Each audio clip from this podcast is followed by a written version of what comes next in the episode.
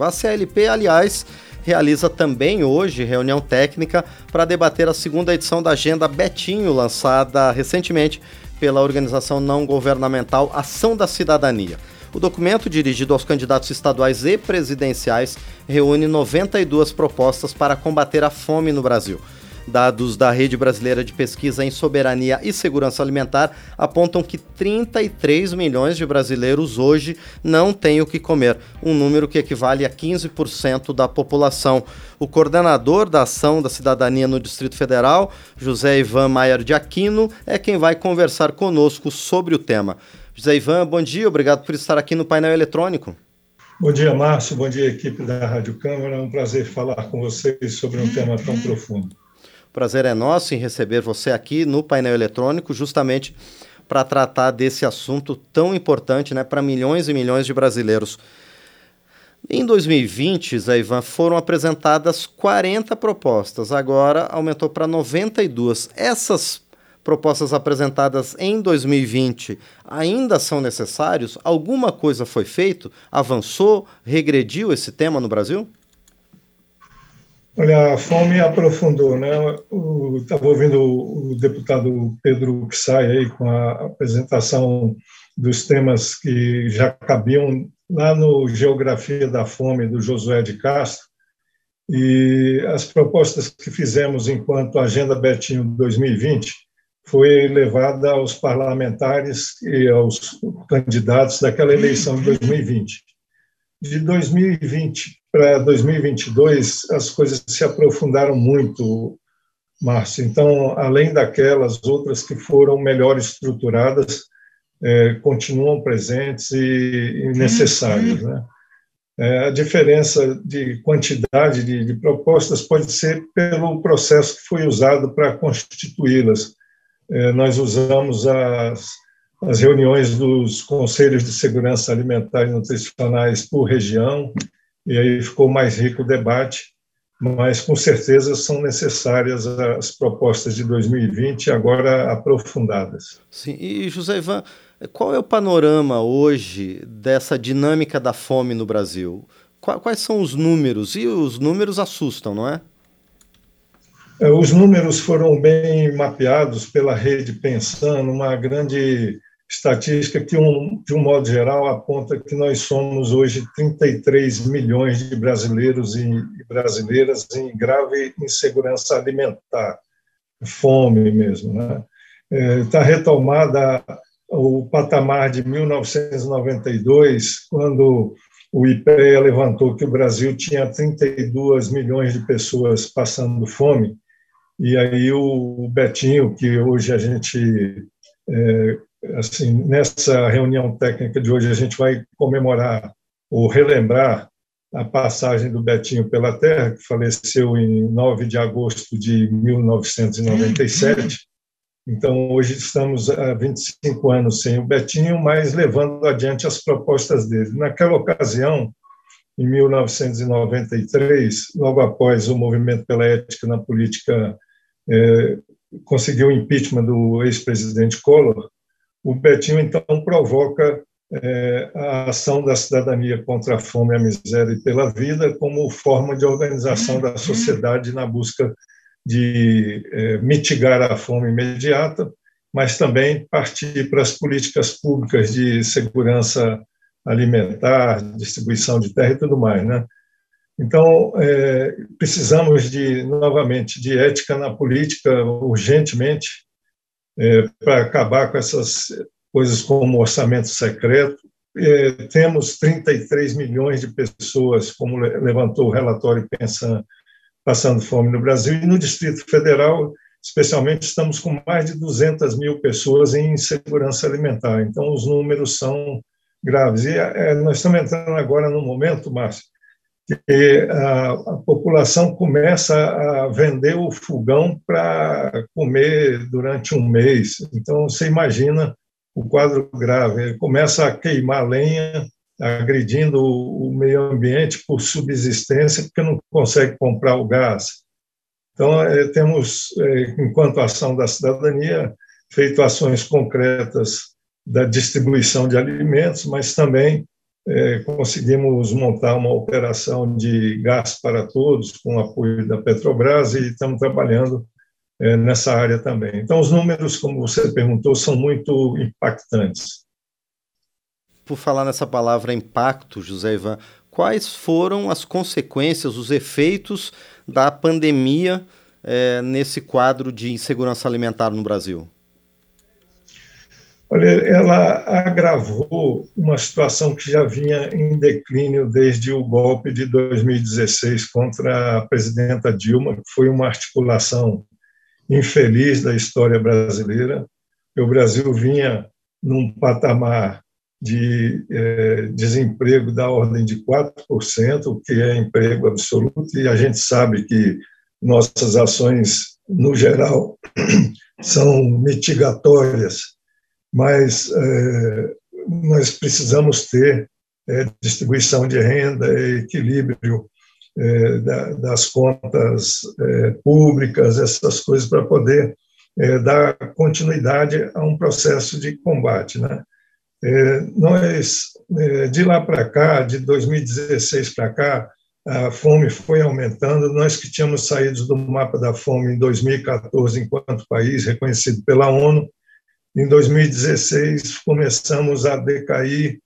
É, em 2018 agravamos. Em 2019, quando começa um governo que aprofunda assim a situação crítica da, da relação da sociedade com a com o governo na construção de políticas, acabando com os conselhos, acabando com o Conselho, e aí culmina com a entrada da pandemia, que é, retira as pessoas de circulação. Então, como a nossa economia é muito informal, é, a, a pandemia agravou uma crise que já vinha em decadência. Né? Então, ela afeta em diversas formas quer pela quantidade de óbitos, quer pelas consequências de uma doença que está testando a humanidade, né?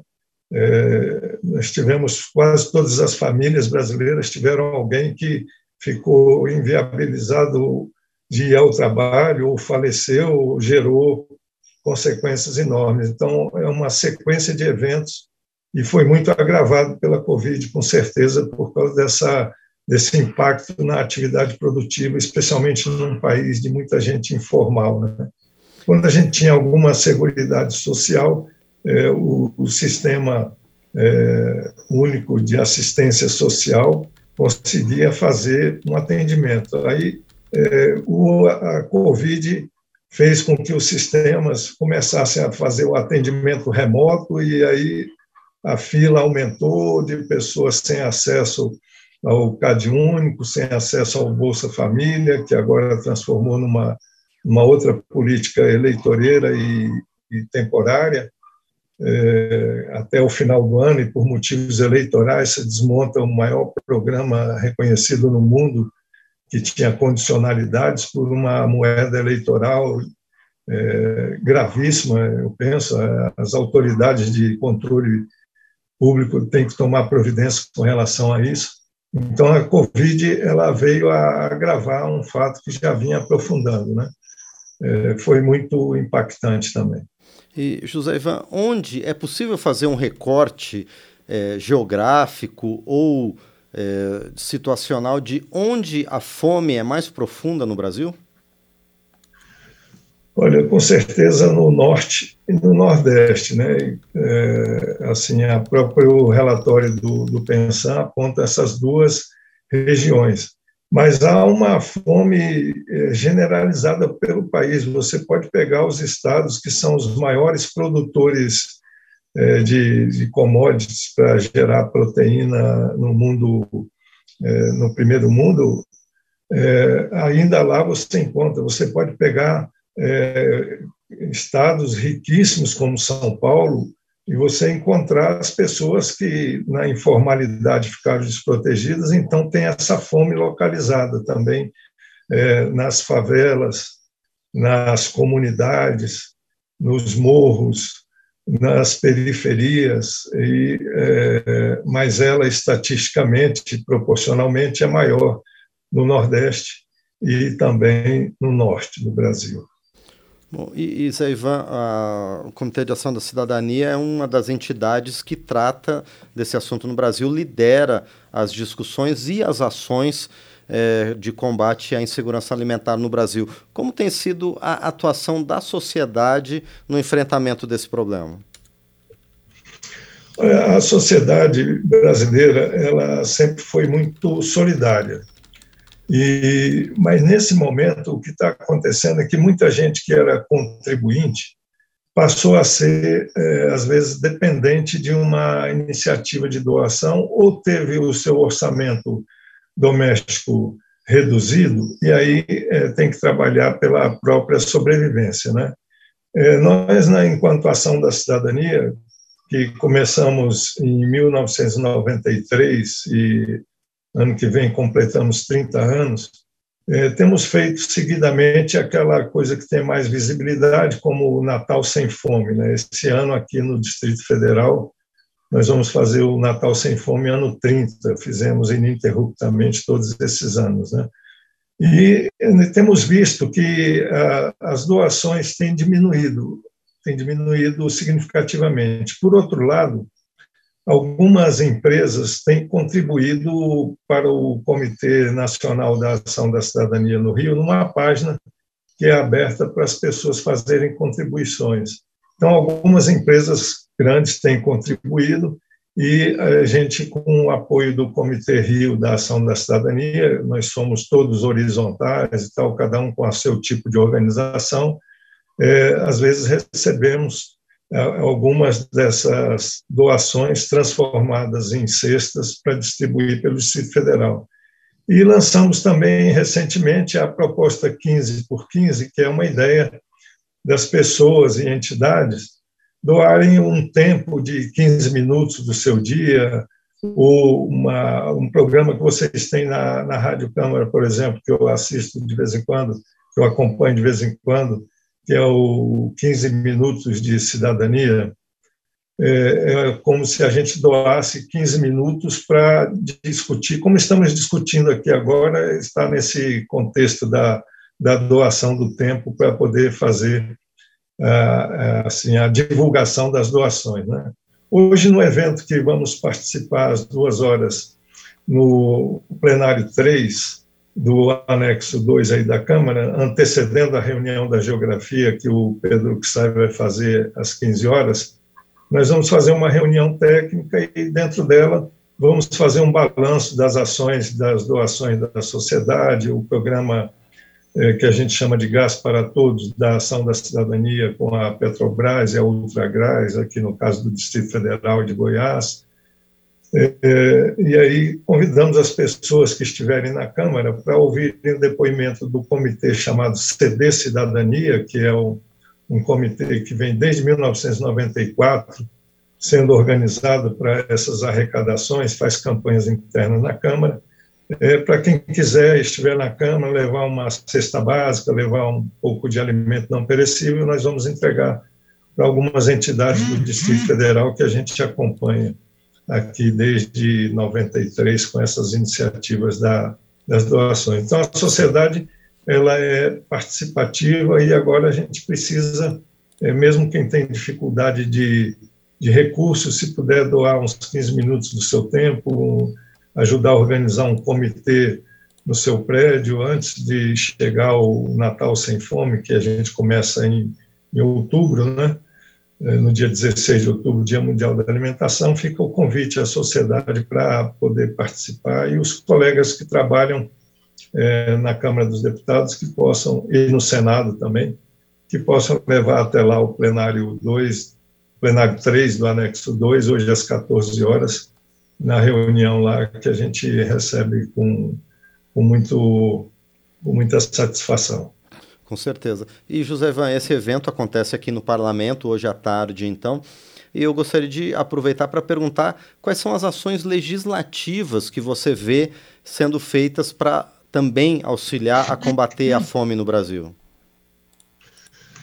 Olha, nós temos aí uma frente parlamentar que, eh, de combate à fome que reúne deputados e deputadas de diversos partidos tem senadores e senadoras envolvidos também, e o debate forte, nós temos duas é, medidas assim que é, estão em pauta em vários lugares, que é a história da gente retornar com a aprovação de, de coisas que estão tramitando há muito tempo no Congresso Nacional ligadas à economia solidária, por exemplo. Temos uma, uma emenda parlamentar que coloca a economia solidária na Constituição é, Federal, né, como o inciso 10 da, da, da, do artigo 170 da ordenação econômica, porque a economia solidária é uma fonte importante de organização de um setor produtivo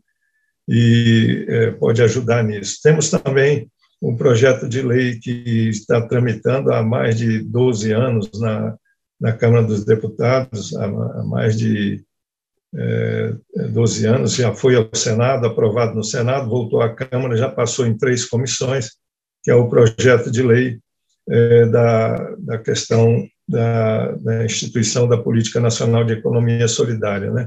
E várias iniciativas que tentam recompor o Conselho Nacional de Educação, uma, desculpe, o Conselho Nacional de é, Segurança Alimentar, o CONSEG, que foi extinto nessa iniciativa de destruir a, a, organização dos conselhos, comitês, essa coisa toda de 2019 para cá, que impactou muito. Temos outras legislações, como é, a gente quer que o pessoal tente não, não aprovar o, o PL 6299 de 2002, que é o PL do veneno, que passou na Câmara e está no, no Senado e que vai ser um desastre para a economia. Né?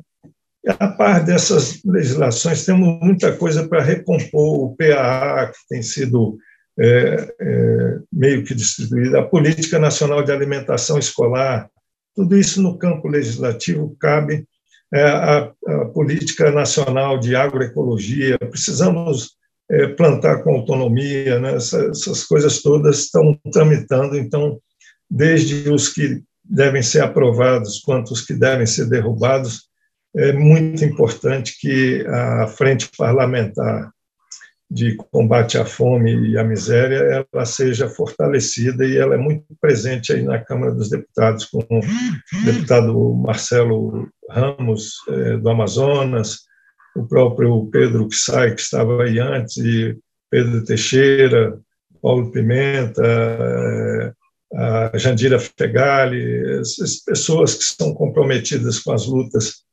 é, sociais, né, têm uma, um papel importante, mas a agenda de economia solidária e de segurança alimentar ela tem que ser uma bandeira suprapartidária entendida como uma necessidade, um direito humano é, recompor, já que foi constituído na Constituição Federal como a segurança alimentar como um direito, né, um direito humano à alimentação adequada, é, precisa ser preservada, estimulada e o poder público, a nossa esperança é que evite coisas como o orçamento secreto, que estão consumindo o recurso que poderia virar é, alfabetização, poderia virar alimentação escolar, poderia virar saúde, fortalecimento do sistema único de saúde, para que foi a, a eficiente combate aí à Covid e outras pandemias, é que a gente mude o paradigma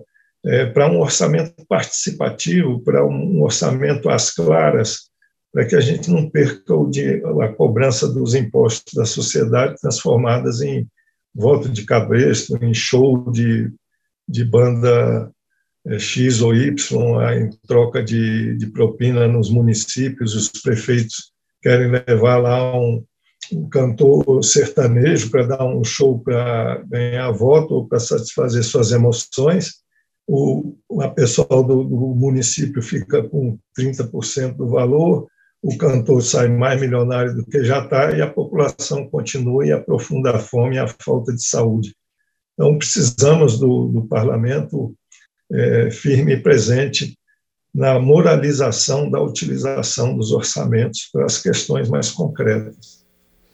Bom, nós conversamos então com é, José Ivan, que é coordenador da Ação de Cidadania no Distrito Federal, a respeito de reunião que acontece hoje na Comissão de Legislação Participativa, que vai debater a segunda edição da Agenda Betinho, lançada pela ONG, Ação da Cidadania, para é, abordar temas aos candidatos a presidente e a governadores eh, dos estados, especialmente na questão da segurança alimentar. Zé Ivan, mais uma vez, muito obrigado por participar aqui do painel eletrônico e sucesso hoje à tarde nessa reunião que acontece aqui na Câmara dos Deputados. Obrigado. Muito obrigado, Márcia e equipe da, da Rádio Câmara. Eu sou um assíduo ouvinte de vocês, inclusive nos finais de semana, Márcia quando eu pego a música do dia, eu sempre aprendo muito. Em geral, como eu sou servidor público de carreira, e aí tenho que trabalhar mais à noite, nos finais de semana e feriados, às vezes eu estou indo para uma horta comunitária, para uma fundação de uma agrofloresta, ou mesmo uma organização de um curso de turismo de base comunitária, eu vou ouvindo a Rádio Câmara até onde pode alcançar, às vezes até Goiás e por aí, vou com vocês. Muito obrigado pelo que vocês fazem. Nós é que agradecemos, Ivan, e agradeço também pelas palavras carinhosas para a gente, para a equipe aqui da Rádio Câmara. Nosso objetivo é justamente levar o trabalho da Câmara dos Deputados, as boas iniciativas da Câmara dos Deputados a todo esse Brasil. Obrigado mais uma vez, então, ao José Ivan Maier de Aquino, coordenador da Ação da Cidadania aqui no Distrito Federal.